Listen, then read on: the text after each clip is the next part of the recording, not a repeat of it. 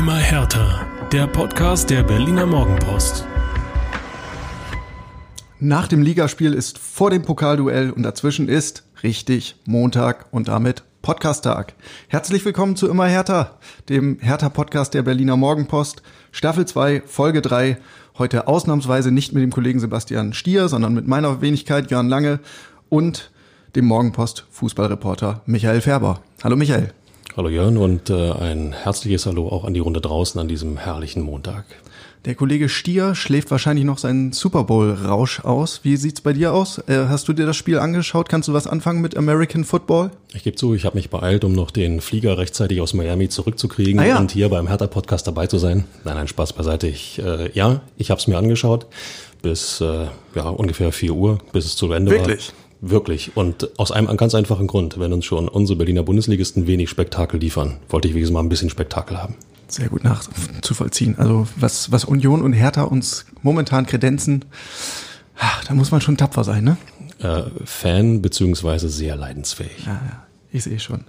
Michael, ehe wir in Medias Res gehen, wirklich. Es gibt äh, eine gute und eine schlechte Nachricht in Bezug auf unseren kleinen Podcast hier. Ähm, wir haben es inzwischen zu Spotify geschafft. Das ist die gute Nachricht. Juhu. Yippie. Bei Apple Podcast sind wir zur Stunde noch nicht zu finden. Und da muss ich mich jetzt wirklich mal ein bisschen echauffieren. Zu Recht. Liebe Kollegen, liebe Freunde bei Apple Podcast, äh, Podcasts, da muss ja immer noch ein S hinten dran, nicht nicht, nicht vergessen. Das ist schwer. Ähm, so geht's nicht. Wir machen hier einen ambitionierten Podcast über das spannendste Fußballprojekt Europas, So. ja, über einen Big City Club ins B und da brauchen wir vernünftigen Support. Also bitte strafft euch jetzt alle mal. Ab nächste Woche muss das spätestens laufen. Darum würde ich ganz herzlich bitten. Dankeschön. Und damit zur Sache dann.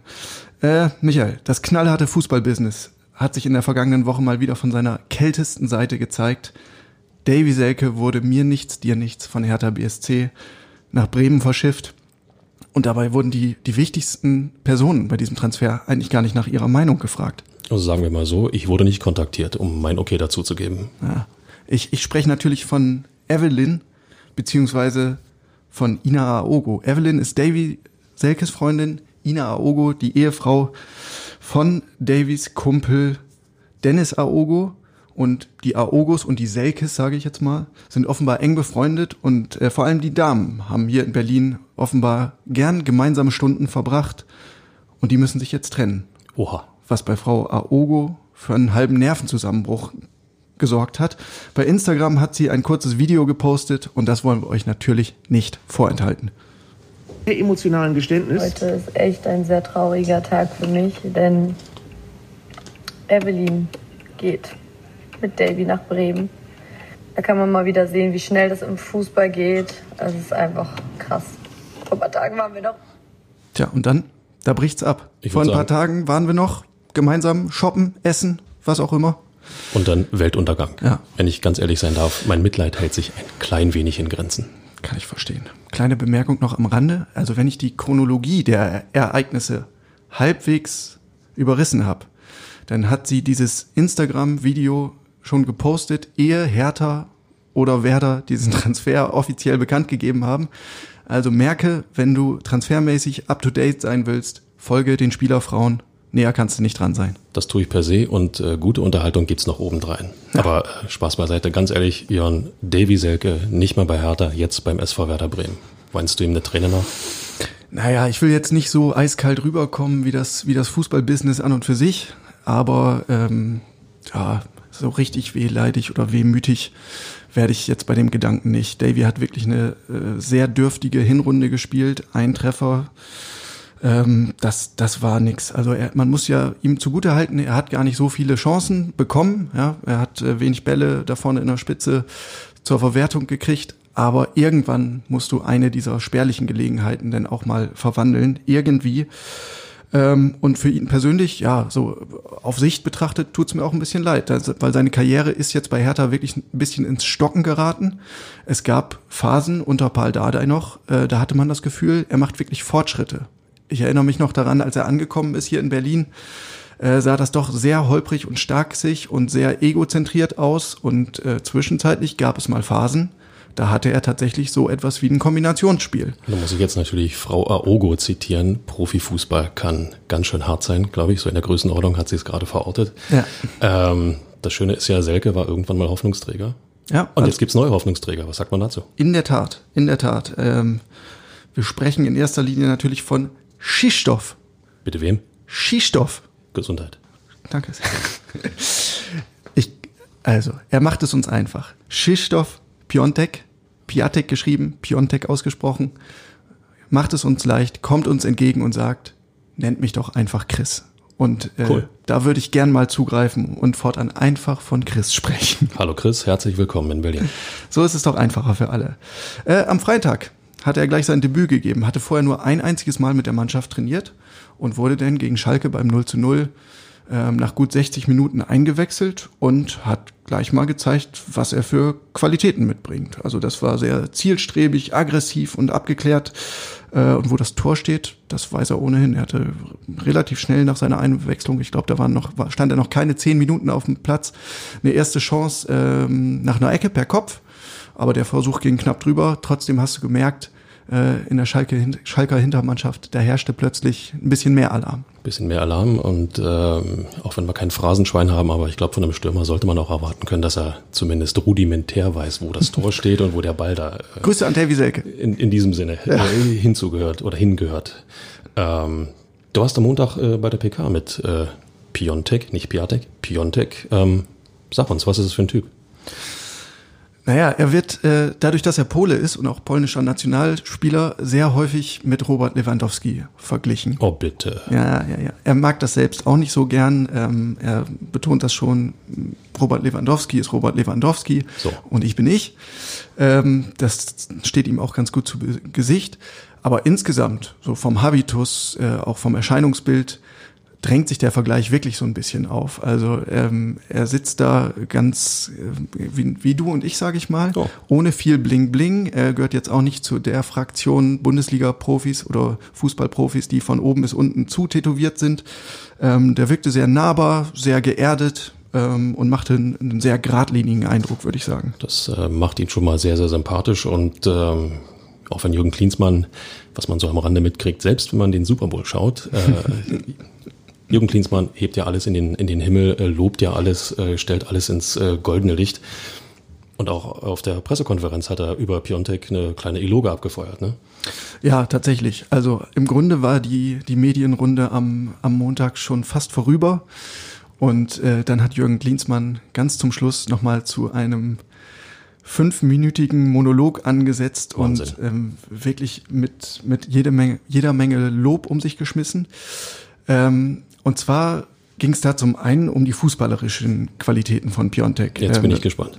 da sagt er, ähm, das ist wirklich ein kompletter Spieler, international erfahren kann mit links, kann mit rechts und mit dem Kopf. Ich musste ein bisschen äh, an, an Champa denken. Verstehe. Ähm, aber was er darüber hinaus noch hervorgehoben hat, ist so diese Einstellung und der, das Arbeitsethos, das er mitbringt. Ähm, und da sagte Klinsmann, der griff er gleich ins oberste Regal und, und stellte so die Frage in den Raum, warum sind, ist Messi so gut, warum ist Cristiano Ronaldo so gut? Das liegt nicht nur am Talent, sondern das liegt in erster Linie daran, dass die verdammt hart arbeiten. Ähm, und da ist ja tatsächlich was dran. Äh, man hat, bekommt leicht den, den Eindruck, die werden einfach gesegnet mit einem unfassbaren Talent. Das sind sie sicher auch, aber damit allein schaffst du es halt nicht, sondern du musst halt wirklich immer einen Schritt mehr machen als, als der Gegner, auch als die Kollegen im Team vielleicht. Und genau das erhofft sich Jürgen Klinsmann, ähm, dass Piontek das mitbringt nach Berlin. Er sagt, die jungen Spieler, Jordan Torunariga, Arne Meyer, Maxi Mittelstädt, die können alle von diesem Jungen lernen. Der ist als erster in der Kabine und verletzt als letzter den Trainingsplatz. Der bringt auch so ein, so ein gewisses äh, Champions-Gehen mit. Verstehe. Und das, das möchte er sehr gerne in Berlin jetzt so quasi zur Kultur erhe erheben. Ich frage mich natürlich, ob er ähm, dem Piontek äh, damit wirklich einen großen Gefallen tut, wenn er gleich in die oberste Schublade mit Messi und Ronaldo greift. Ja, äh, ja es sind beides Arbeitstiere, aber sie bringen ja auch ein absolutes Höchstmaß an Talent mit, an, an Ballfertigkeit, an äh, Liebe zum Spiel. Ja. Und ähm, Das sollte natürlich nicht als, als direkter Vergleich gemeint sein, aber er wollte das halt an diesen markanten Beispielen ähm, erklären. Und wenn du eins gelernt hast bei Jürgen Klinsmann jetzt in den vergangenen Wochen, ohne hohe Ziele, ohne sehr ambitionierte Ziele geht's halt nicht. Und äh, in Bezug auf Piontek hat er gesagt, er muss sich zum Ziel nehmen, ähm, jetzt wirklich mal einen Fußabdruck im europäischen Fußball zu hinterlassen und hat so lapidar noch eingeworfen, naja, also die Torschützenkrone bei der kommenden Europameisterschaft oder da zu den Topscorern zugehörten, ähm, das kann er sich ruhig mal vornehmen. Das finde ich schon mal mega. Ja, mega, mega, mega, vielleicht sogar. Ähm, was gibt's noch zu sagen? Ach so, genau, was mir dabei durch den, durch den Kopf schoss, als ich all das gehört habe. Ja, alles sehr nachvollziehbar, aber auch nicht ganz neu bei Hertha BSC. Also ich habe eigentlich identische Aussagen schon gehört damals bei der Verpflichtung von Salomon Kalou. Schon ein Der- Weilchen her.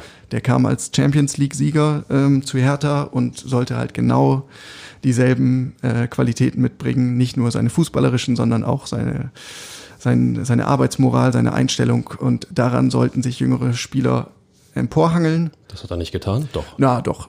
Man, man muss zwar sagen, er war jetzt kein Trainingsweltmeister. Ah. Er hat seine Energie schon äh, sehr dosiert eingesetzt, war im Spiel immer bei 100 Prozent. Äh, Im Training hat er es gern mal ein bisschen lockerer angehen lassen, aber er hat insgesamt äh, Professionalität vorgelebt. Andererseits, wenn man Trainingsweltmeister sein möchte, werden will, dann muss man überhaupt erstmal mittrainieren. Wie sieht's denn Ja. da überhaupt aus? Ja, in der Tat. Salomon Kalou trainiert immer noch separat. Ja, während die Mannschaft äh, teilweise 11 gegen 11 Spielformen ähm, probt. Ja, das üben die tatsächlich mal. Sie sieht nicht immer so aus, aber wird geübt. Okay. Ähm, muss Salomon Kalou auf dem Nebenplatz mit dem Fitnesstrainer arbeiten. Äh, häufig wird nur gelaufen, manchmal werden die Bälle ein bisschen hin und her geschoben. Das tut, ehrlich gesagt, beim Zugucken schon ein bisschen weh. Weil Was ist das, das 11 gegen 11 oder? du weißt schon, was ich meine. Gut. Du bist gehässig, Michael. Ähm, weil wir alle haben, wir haben Salomon Kalou als äh, einen tollen Menschen kennengelernt und auch als einen tollen Profi. Absolut. Und jetzt ähm, wirkt er da so ein bisschen wie strafversetzt und äh, man kommt nicht umhin zu denken, hm, das hat er eigentlich nicht verdient. Ich habe heute nach der Pressekonferenz noch mal kurz mit Michael Preetz, äh, mit Herthas Manager gesprochen und er sagte, na, da finden wir schon eine Lösung. Äh, es sieht so aus, als würde er demnächst wieder ins Mannschaftstraining eingegliedert was aber nicht heißt, dass er ähm, jetzt bis zum Saisonende noch bleibt. Also nach wie vor ist das Ziel USA möglich. Da öffnet das Transferfenster, glaube ich, erst Mitte Februar, am 12. meine ich. Ja, richtig. Und ähm, wer Salomon Kalou in den vergangenen Jahren so ein bisschen verfolgt hat, auch auf seinen Social-Media-Profilen, der hat schon mitbekommen, der hat durchaus ähm, eine Affinität, äh, was, was die USA betrifft und ist auch eher so ein ja, ich sag mal, Metropol, Metropolenliebhaber. Also ich glaube nicht, dass wir ihn jetzt irgendwie in ländlicheren Gefilden wiedersehen oder vielleicht in Orlando, ähm, sondern schon eher Richtung New York, Los Angeles, Chicago denken dürfen. Macht ähm, durchaus Sinn und ähm, ich glaube, er hat auch von ein bisschen fehlendem Respekt gesprochen ne, in der vergangenen Woche. Und äh, also ihm gegenüber, beziehungsweise äh, Spielern gegenüber, ähm, da merkt man erstmal auch, dass er, wie emotional er eben doch auch äh, bewandert ist und dass ihm das schon durchaus ein bisschen nahe geht. Schließlich wurde er hier bei Hertha einige Male auch gefeiert und immer wenn er, wenn er gespielt hat, äh, dieses, dieses, ja, wie sagt man, laissez-faire am Ball, so diese, diese Sicherheit, die er dann irgendwo doch ausgestrahlt hat, ähm, hat irgendwo Spaß gemacht. Aber Kalu ist ja äh, bei Hertha nicht der Einzige, der irgendwie äh, ja, sich so ein bisschen äh, mit Unmut geäußert hat, sondern ähm, mir fällt spontan der Name Arne Meyer ein. Was ist, was ist da eigentlich los? Ich meine, Riesentalent. Und nun?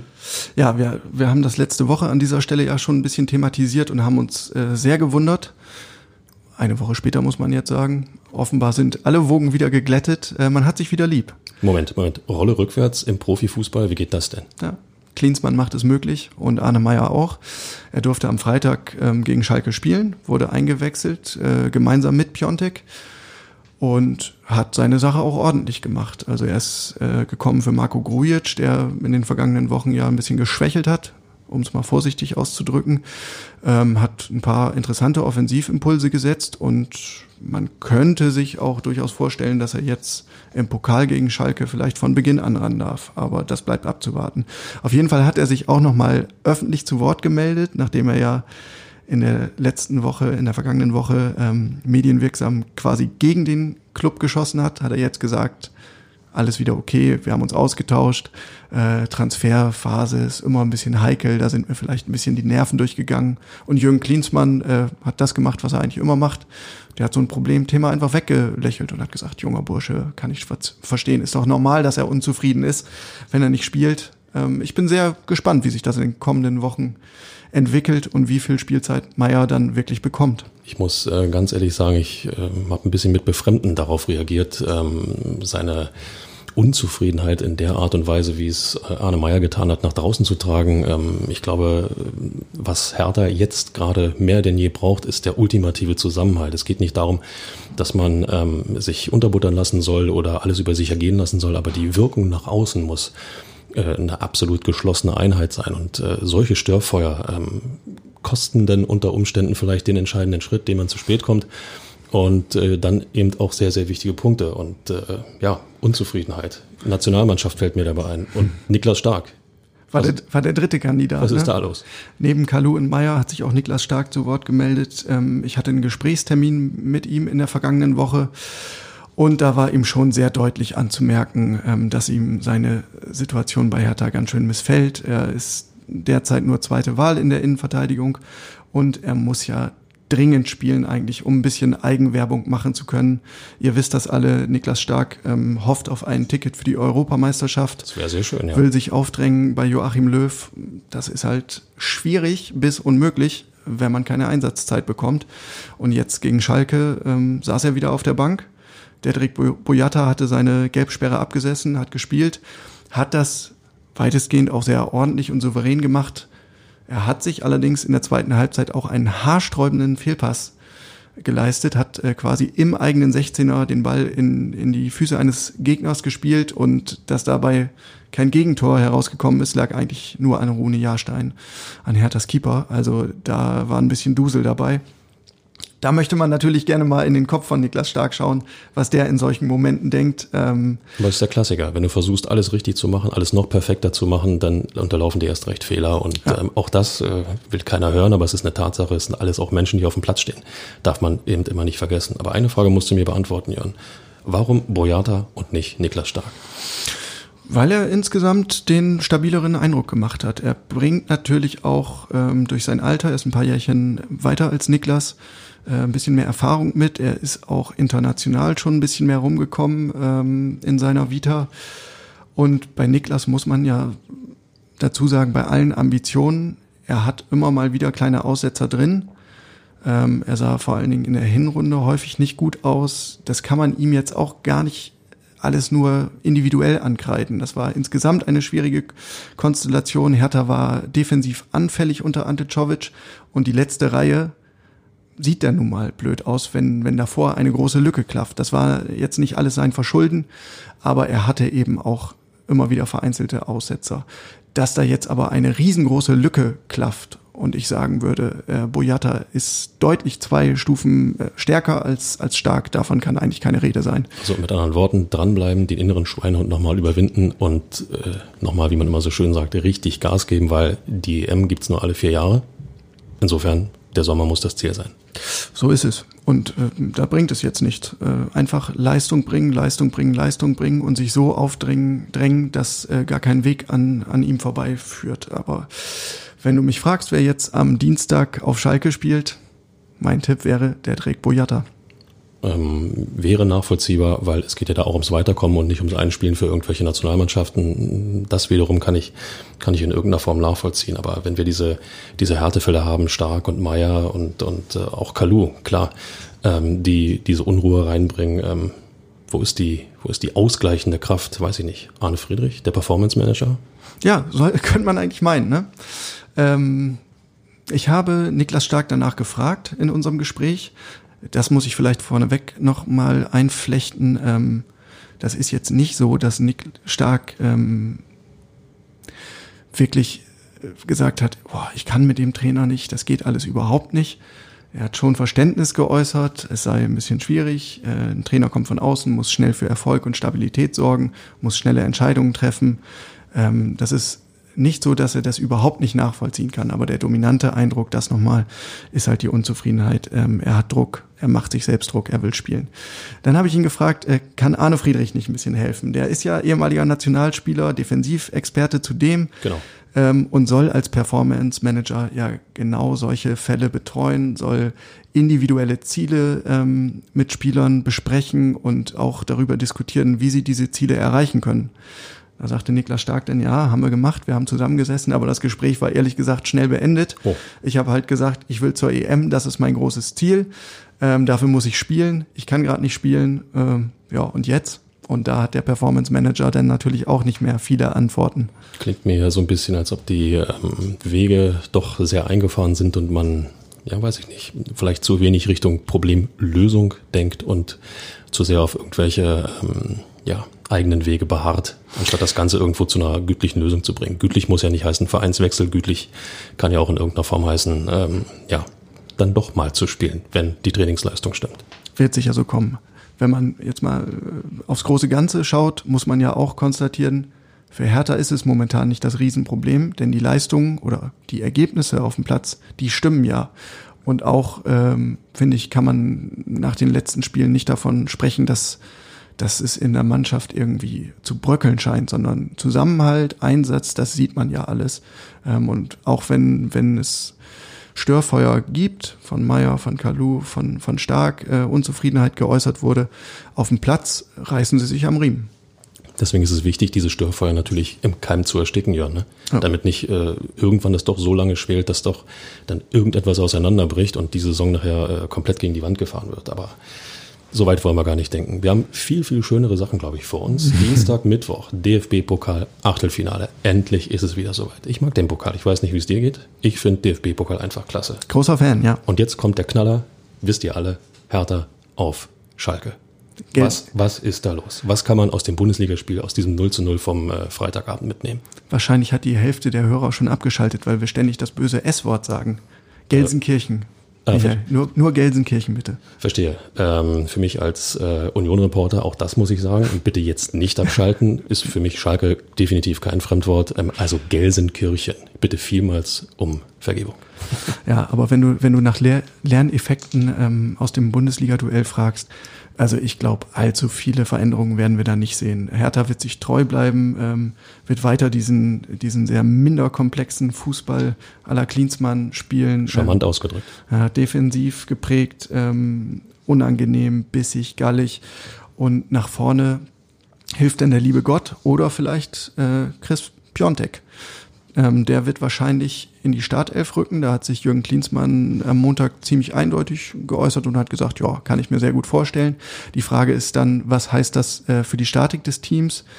Äh, Im Bundesligaspiel am Freitag war es so, dass Dodi Luke Bacchio, der in der Spitze begonnen hatte, dann auf den Flügel gerückt ist.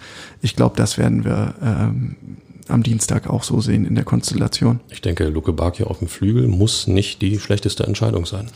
Ja, äh, streiten sich ja auch die Gelehrten. Also Sebastian Stier hat hier, ich weiß nicht, ob in der Vorwoche oder in der Vorvorwoche gesagt, für ihn muss der Mann in die Spitze, nur da kann er seine Stärken voll ausspielen. Ich sehe das ein bisschen anders. Er hat halt ähm, zwar Defizite in der Ballannahme und im Kombinationsspiel, aber wenn er auf dem Flügel in 1 gegen 1 Situationen kommt, äh, dann ist er ganz schwer zu halten und da kann er Lücken reißen. Und davon kann dann im, im Zentrum ein Spieler wie Piontek natürlich profitieren. Ich sage nur Polyvalenz. Oh, oh, der ist aber zahlungspflichtig, glaube ich, oder? Ich äh, freue mich, dass ich wieder heute in unsere schlechte Witzekasse einzahlen darf.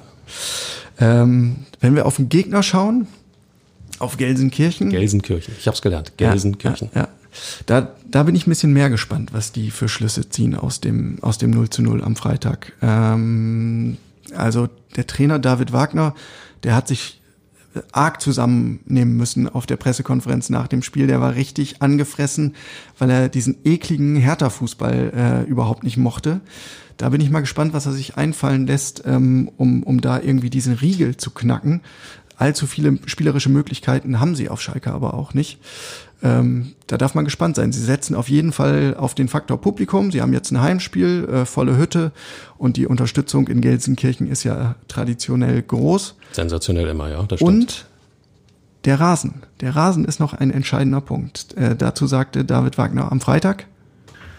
Ja, ich denke, das äh, war das erwartet äh, schwere, schräg, schräg, eklige Auswärtsspiel hier in Berlin. Ähm, wir sind auf Gegner getroffen, der ähm, einen defensiven Ansatz hat. Äh, wir haben, glaube ich, ist insofern gut gemacht, dass wir nicht die Räume bespielt haben, um sie zum Konter einzuladen. Ich denke, wir haben die Konter und die Umschaltmomente relativ gut wegverteidigt und haben äh, Berlin sehr wenig gegeben. Aber die Räume, die uns dann angeboten wurden, die haben wir nicht gut bespielt, waren sehr fehlerbehaftet in unserem, in unserem Passspiel. Der nicht gewässerte und trockene Platz hat natürlich überhaupt gar nicht geholfen. Da kam es erst ganz am Ende. Der nicht gewässerte und trockene Platz hat uns gar nicht geholfen. Klingt mir ein bisschen nach Mi, Mi, Mi, Mi, Mi. Naja, aber du siehst auch, mit welchen gewieften Mitteln Hertha BSC arbeitet. Ich glaube, da kann man sich sicher sein, am Dienstag wird der Rasen in Gelsenkirchen definitiv gewässert sein. Ich denke, er wird brennen. Das dann auch noch. Was der Pokal bringt, das sehen wir am Dienstag und dann auch am Mittwoch nochmal. Dann sind die Unioner mit dabei. Beim SC Verl, Regionalligist, ähm, ambitionierte Mannschaft, schwierige Mannschaft. Puh, keine leichte Aufgabe. Klingt komisch, ist aber so. Ja. Und am Wochenende steht dann schon wieder Abstiegskampf an. Hertha empfängt dann Mainz 05, einen direkten Konkurrenten. Ähm, Michael, Hertha hat wieder gepunktet gegen Schalke. Mainz, Paderborn, Bremen und Union haben verloren. Der Vorsprung auf Platz 17 beträgt jetzt schon sechs Punkte. Siehst du Hertha noch immer als echten Abstiegskandidaten? Ich äh, darf dich ein klein wenig korrigieren. Ich habe Hertha nie als echten Abstiegskandidaten gesehen. Ah, Sie weder, weder zu Saisonbeginn und äh, auch nicht nach der nach der schweren Phase, die sie mit, mit Ante Czovic hatten, ähm, liegt einfach daran begründet, dass ähm, ich nach wie vor glaube, dass die Truppe an sich genug Qualität hat, um einfach äh, diese nötigen Punkte zu holen, um die Klasse zu halten. Alles andere wäre, wäre wirklich Wahnsinn. Ähm, Abstiegskandidat ist für mich äh, beispielsweise von Anfang an gewesen der SC Paderborn. Nicht, weil es der kleinste Standort ist. Ähm, auch äh, Steffen Baumgart, Grüße nach Paderborn, den Trainer ähm, äh, mag ich viel zu sehr, aber äh, die, die Qualität innerhalb der Truppe, ähm, sagen wir mal, äh, ist dann doch vielleicht nicht wirklich ausreichend. Dies Gefühl hatte ich bei Hertha nie. Mhm. Bei Hertha hatte ich von Anfang an immer das Gefühl, dass irgendwie im Zusammenspiel Mannschaft, Trainer, ähm, Ziele, äh, das ganze Konstrukt irgendwo nicht funktioniert hat. Was nicht heißt, dass ich jetzt ein besseres Gefühl habe, aber per se ist für mich Hertha nie ein Abschießkandidat gewesen. Aber der erste FC Köln ist bedrohlich nahe gerückt. Die sind jetzt punktgleich mit Hertha. Ist genau so ein Punkt, dass Köln äh, so lange so weit da unten stand, ähm, ist eigentlich ein Treppenwitz. Äh, die Wucht, die die Mannschaft äh, gerade im, im, im heimischen Stadion hat, im äh, Rheinenergiestadion, die, die Zuschauer treiben die Truppe so nach vorne. Als neutraler Beobachter oder auch Reporter im Stadion geht man halb taub im Außenstadion und freut sich, dass man mal zwei Tage Pause hat. Und äh, nein, nein, also Köln, äh, Köln ist im Flow, Köln hat zu viel, zu viel Kraft. Ähm, dass Düsseldorf jetzt mit dem neuen Trainer äh, Uwe Rösler äh, gewonnen hat, ähm, ja, das schieben wir mal der Marke äh, Trainerwechsel zu, neuer Impuls. Ähm, bisschen schade für mich, dass äh, Friedhelm Funkel Ihr wisst schon, ist der Mann, der Berlin 1 das Derby brachte. Jawohl, unvergessen. Ähm, dass Friedhelm Funke die Saison in Düsseldorf nicht zu Ende spielen kann, aber äh, ich zitiere Ina Ogo. Profifußball kann grausam sein. So ist es. Also Michael, wer geht runter? Paderborn, Düsseldorf, Bremen? Bremen, das will ich dir nicht antun. Aber Relegation mit Bremen, was hältst du davon? Sie Gegen den HSV. Klingt in meinen Ohren nicht so unwahrscheinlich. Aber irgendwie ist es doch lästig, dass wir uns hier in Berlin überhaupt mit so einem Thema Abstiegskampf herumschlagen müssen. Ne? Die Zukunft heißt ja Champions League und äh, am besten eigentlich auch Titelrennen. Ähm, und was die Transferausgaben betrifft, ist Hertha schon jetzt ganz oben mit dabei, beziehungsweise on top, muss man sagen. Aber hallo. Tatsächlich gab es weltweit keinen Fußballclub, der in diesem Winter mehr Geld für neue Spieler ausgegeben hat. Europa, wir kommen. Ja, das sind äh, insgesamt knapp 80 Millionen Euro gewesen. Das ist äh, wirklich ein ganz schönes Fund. Aber was heißt das jetzt, Michael? Ich müssen, müssen die Hertha-Fans jetzt schon den Urlaub nach den Europapokalfenstern planen oder wäre das übertrieben?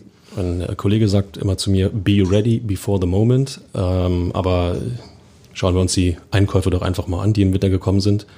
Chaka, Götze, Draxler sind alle nicht da. Ja? Ähm, insofern äh, ist die Frage, ob die Qualität, die gekauft wurde, tatsächlich auch die Quantität mit sich gebracht ja. hat. Also du meinst, Michael Preetz hat als Manager underperformed. Die, die Namen stimmen nicht. Die Frage ist, äh, die Namen stimmen nicht, man kann sich ja schnell umbenennen lassen. Nein, die Frage ist natürlich, äh, was war verfügbar, welche finanziellen, äh, welchen finanziellen Rahmen wollte äh, Hertha entsprechend äh, investieren im Winter. Man, äh, es gibt ja auch Stimmen, die immer sagen, wer im Winter derart nachrüsten muss, hat dann vielleicht im Sommer seine Hausaufgaben nicht richtig gemacht. Wir alle kennen die Situation äh, mit dem Einstieg vom äh, Investor Windhorst, oder darf ich das auch nicht sagen? Doch, das. ähm, insofern äh, die, die zeitliche Schiene, äh, insofern war es äh, fast nachvollziehbar, dass man äh, gerade nach diesen ersten Hinrundenwochen im Winter nochmal nachjustieren musste. Lasst man uns überraschen. Es gelten mit den Windhorst-Millionen natürlich ganz neue Voraussetzungen. Ne? Ähm, ich glaube aber, äh, nochmal um auf die Namen zurückzukommen, dass, dass äh, Hertha ganz gute Griffe getätigt hat. Ähm, wir haben das Thema hier in der Vorwoche schon mal behandelt. Ähm, die Gefahr ist ja immer, wenn du so große Namen holst, à la Chaka, dass die eigentlich über ihren Zenit hinaus sind, will ich nicht sagen, aber die kommen dann von einer anderen Adresse, waren schon in anderen Regalen unterwegs und für die ist der Wechsel zu Hertha dann eher ein Rückschritt ähm, und das fühlt sich dann immer leicht so an nach, ähm, ich lasse hier mal meine Karriere ein bisschen austrudeln. Die Gefahr besteht natürlich äh, immer. Andererseits weiß man ähm, auch bei diesen Spielern, was sie im Endeffekt können. Aber äh, gut, da sind die Kollegen Preetz und Co. natürlich äh, tagtäglich am Puls aller Transfermärkte, am Puls aller Spielerberater und wissen genau, äh, kann das passen, kann das nicht passen. Im ersten Moment zuckt man einfach zusammen, weil die Namen, die zunächst gespielt wurden, ja doch äh, totale Aufbruchsstimmung haben vermuten lassen. Ja. Ähm, die Spieler, die jetzt gekommen sind, ja, sollen zeigen, dass sie es können und dann ist alles gut. Ich finde die Kandidaten spannend. Äh, zudem, das darf man auch nicht vergessen, wurde ja noch ein bisschen Platz geschaffen im Kader. Ne? Man hat äh, Eduard Löwen verliehen, man hat André Duda verliehen, äh, mit Dennis Jastremski ein Talent nochmal in, in Paderborn untergebracht. Also da hat man, glaube ich, den, die Hoffnung auch noch nicht ganz aufgegeben sondern möchte ihm eine Chance zur Entwicklung geben.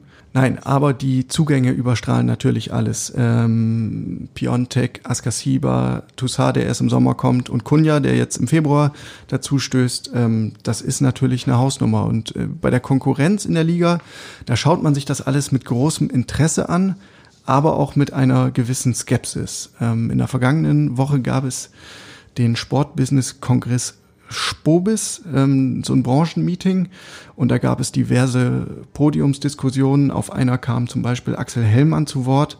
Er ist seines Zeichens ein Vorstandsmitglied von Eintracht Frankfurt. Ähm, und er hat nochmal betont, na ja, diese Einmaleffekte allein, ähm, die reichen auf Sicht nicht. Ja, da hat er sich natürlich auf die Finanzspritze von Lars Windhorst bezogen, 224 Millionen. Ähm, er sagt, auf lange Sicht musst du deine Erlöse stabil nach oben schrauben, sprich europäisch spielen und das konstant. Das hat Hertha natürlich vor, aber ob es am Ende des Tages tatsächlich klappt, das bleibt mal abzuwarten. Genau, das ist die Problematik, in die sich Hertha auch selbst gebracht hat. Die Zugänge, die jetzt im Winter gekommen sind, dieses Quartett, nehmen wir ruhig den äh, Dodi Luke Backe vom Sommer noch dazu. Die müssen jetzt erstmal zusehen, dass die Klasse gehalten wird.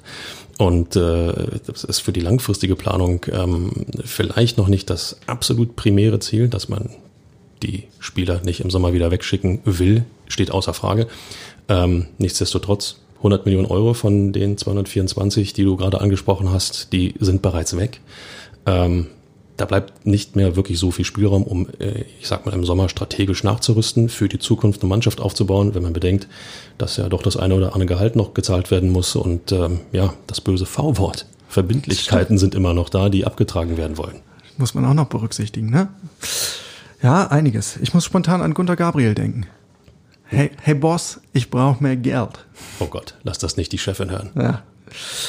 Na gut, lieber Michael, dann vielen Dank für deine Expertise. Ähm, auch euch da draußen danke fürs Zuhören. Wir melden uns wieder am nächsten Montag, das ist dann der 10. Februar. Dann wieder mit, den Kollegen, mit dem Kollegen Sebastian Stier und Michael, du wirst auch dabei sein. Ich nehme mir mal eine kleine Auszeit. So soll es sein. Und ob der Traum vom Pokalfinale dann noch lebt in Berlin. Dein Tipp, Michael? Ich bin immer Optimist. Natürlich lebt er. Okay. In diesem Sinne, dann gebührt dir auch das Schlusswort. Was? Sind wir schon wieder am Ende? Die Nachspielzeit beträgt eine Minute. Ja, nachdem ich jetzt dem Kollegen Lange also einige Geheimnisse aus der Hertha-Welt entlocken konnte, hoffe ich inständig, dass ich jetzt nicht noch hier am Tisch kleben bleibe. Gleister kann ganz schön hartnäckig sein. Woher ich das weiß?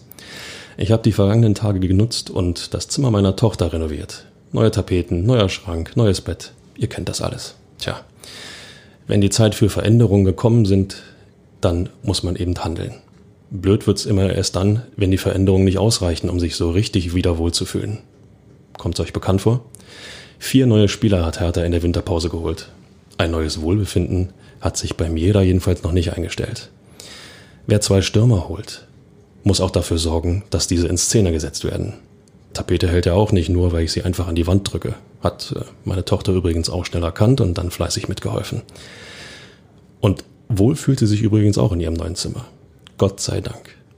Jetzt bin ich gespannt, welche Art von Kleister Jürgen Klinsmann noch anrühren will, damit sich die Renovierung bei Hertha auch wirklich gelohnt hat.